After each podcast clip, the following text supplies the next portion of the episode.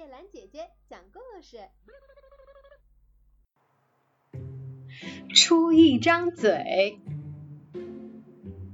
车子不幸一轮子掉下水沟，车上的人都有义务下来帮忙推车，大家都推得满头大汗，鞋袜尽沾上污泥，而有一个聪明人，光站在一旁指挥。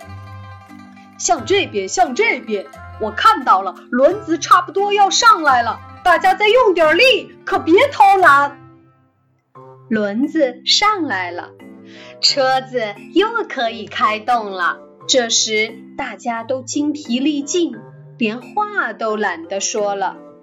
而那个一身光鲜的聪明人却兴致勃勃，逢人便大谈此事。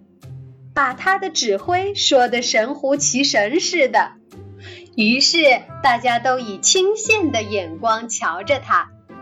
当然，所有的参与推车的人都晓得这是怎么一回事儿，可是他们长于出力，并不善于出张嘴，想要分辨也分辨不来，结果功劳当然尽归聪明人喽。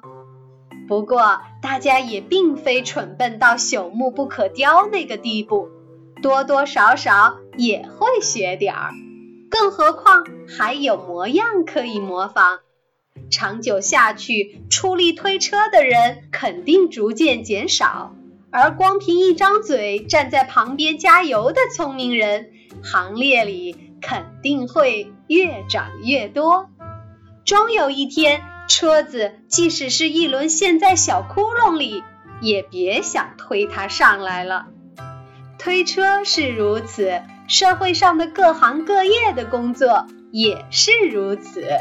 当越来越多的人只会投机取巧、出嘴不出力，终有一天，所有的工作非得停滞下来不可。